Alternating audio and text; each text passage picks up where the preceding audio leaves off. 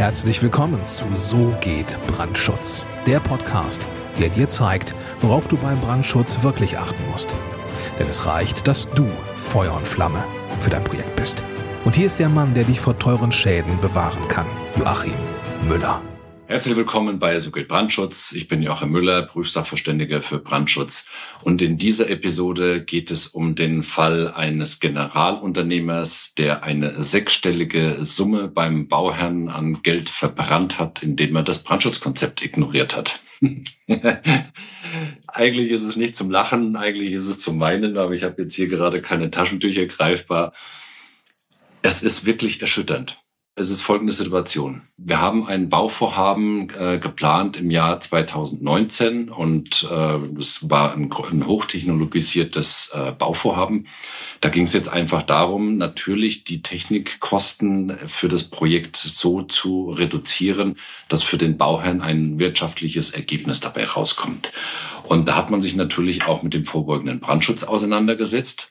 Und wir haben dann wirklich in mehrfachen Abstimmungsrunden mit dem Generalunternehmer, äh, also, also der hat quasi in diesem Fall die Planung fürs Gebäude gemacht. Er hat die äh, statische Berechnung fürs Gebäude gemacht, die ganze Technikplanung.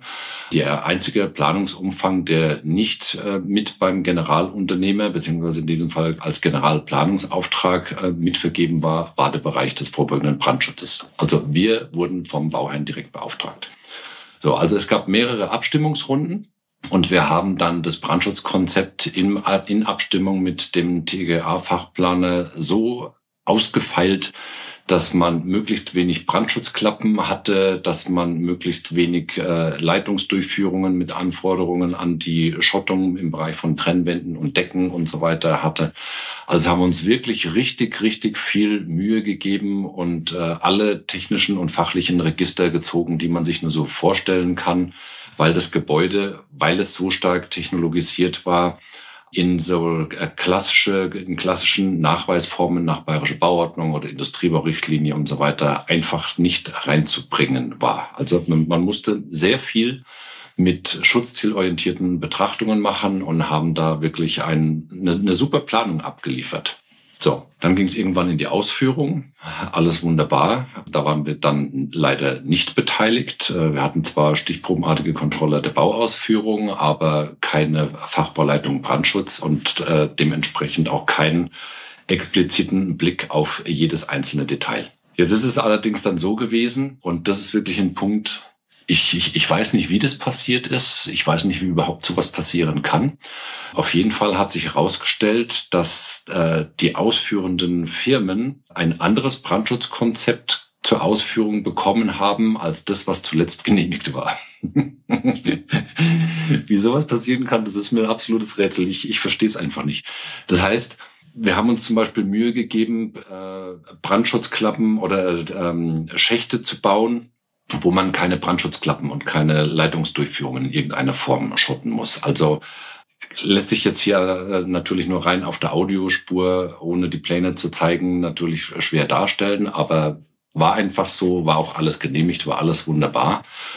Und trotzdem, obwohl wir uns wirklich Mühe gegeben haben, jede Menge Geld einzusparen, damit man eben keine Brandschutzklappen bauen muss, damit man keine Schottungen bauen muss und so weiter, haben die ausführenden Firmen dann trotzdem Schottungen gebaut, sie haben Brandschutzklappen gebaut und haben quasi eine, eine Vorversion oder eine vorherige Version des Brandschutzkonzeptes äh, umgesetzt und nicht die, die zuletzt genehmigt war. Und es ist jetzt natürlich dann aufgefallen, als es dann zur Abnahme gekommen ist, wo man dann eben die ganzen Bestätigungen, äh, dass die Brandschutzklappen alle fachgerecht eingebaut sind und so weiter eingesammelt hat dann ist es den Bauhändlern auf einmal überhaupt erst bewusst geworden, ja, jetzt haben wir da bei den Schächten haben wir überall Brandschutzklappen.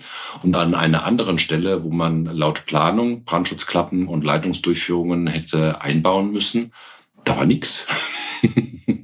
da war nix, weil es halt einfach in der vorherigen Version war die Planung einfach anders aufgesetzt war anders äh, abgestimmt und jetzt hat man quasi an den Stellen, wo man nach der letzten Genehmigung, nach der aktuellen Genehmigung Brandschutzklappen und geschottete Leitungsdurchführung hätte haben müssen, da war nix.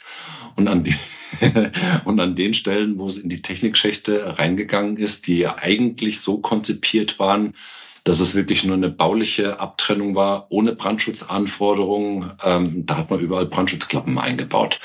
Also der Bauherr hat jetzt Geld ausgegeben für Brandschutzklappen, die er nicht braucht. Jede Menge davon für Schottungen von Leitungsanlagen, äh, die er nicht gebraucht hat, auch jede Menge davon. Und die ganzen Betriebskosten, die jetzt sich daraus ergeben würden, die müsste der Bauherr natürlich auch noch tragen. Also wirklich, wirklich ganz schlimm, echt erschütternd. Die abschließenden Kosten, die stehen jetzt noch gar nicht fest, aber es ist auf jeden Fall eine deutlich sechsstellige Summe, die da im Raum steht, weil halt einfach dieses äh, hochtechnische Gebäude jetzt sehr viele Brandschutzklappen und sehr viele ähm, äh, Schottungen bekommen hat, die halt einfach nicht erforderlich sind. Also wie sowas passieren kann, ist mir ein absolutes Rätsel. Da muss es irgendwo eine Kommunikationsschwierigkeit gegeben haben, die jetzt natürlich im Nachgang nicht nachvollziehbar ist. Aber Fakt ist, es hätte natürlich nicht passieren dürfen. Also das ist wirklich, auch wenn ich jetzt hier mich da so ein bisschen drüber amüsiere, sowas darf eigentlich nicht passieren, weil das ist genau genommen ist das überhaupt nicht lustig und bin mir auch sicher, dass das jetzt für den Generalplaner, der diese Geschichte da jetzt vergeigt hat, dass das gar nicht mal so lustig für den ausgeht,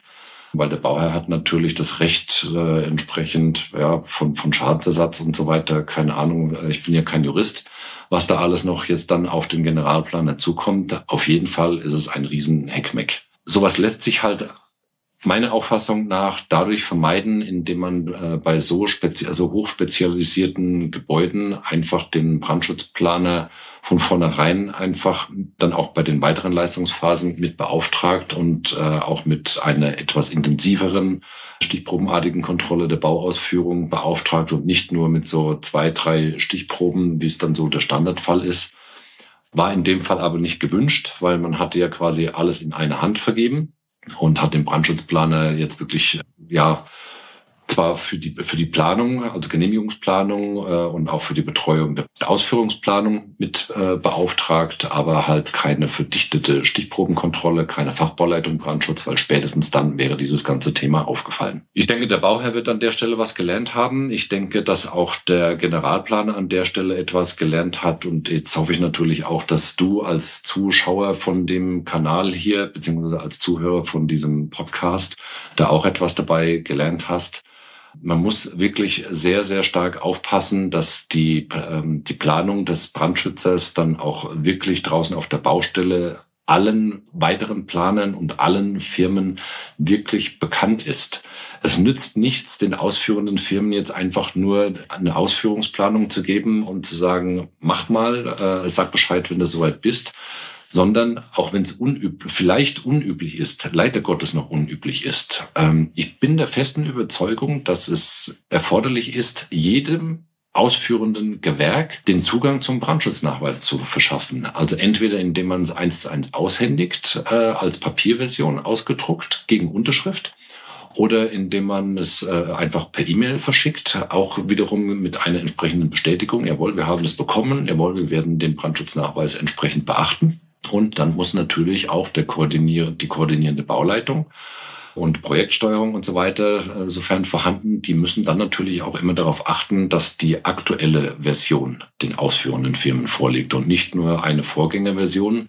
Zwischendrin gibt's dann vielleicht ein oder zwei Fortschreibungen oder Dikturen, äh, weil sich in der Planung was geändert hat und dann wird es diesen Firmen nicht mehr ausgehändigt.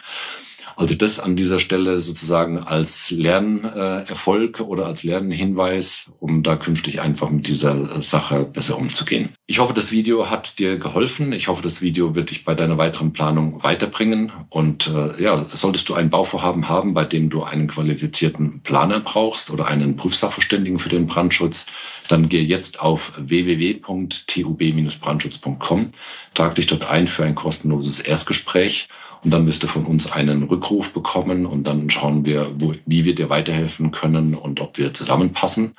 Ja, und ich freue mich sehr auf deine Kontaktaufnahme. Bis dahin, herzliche Grüße, dein Joachim Müller, Prüfsachverständiger für Brandschutz. Vielen Dank, dass du auch dieses Mal mit dabei warst. Wenn dir gefallen hat, was du gehört hast, dann war das nur die Kostprobe. Wenn du wissen willst, ob und wie wir den Brandschutz für dein Gebäude optimieren können, dann besuche jetzt www.tub-brandschutz.com und trag dich ein für ein kostenloses Erstgespräch. diesem 45-minütigen kostenlosen Beratungsgespräch wird eine Strategie für dich erstellt. Und zwar egal, ob du uns für die Planung des Brandschutzes für dein Gebäude brauchst oder ob du mich als Prüfsachverständigen für die Prüfung eines Brandschutznachweises haben willst. In unserem Gespräch lernst du die Chancen und Risiken für dein Projekt kennen und wir zeigen dir, wie du die Kontrolle über die Kosten für den Brandschutz und die Termine bekommst. Vergiss eine Sache bitte nicht.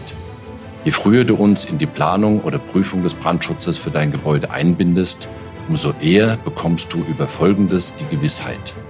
Einen maßgeschneiderten Brandschutz für dein Gebäude, die Einhaltung der Termine und die Einhaltung der Kosten. Also gehe jetzt auf www.tub-brandschutz.com und trag dich ein für ein kostenloses Erstgespräch.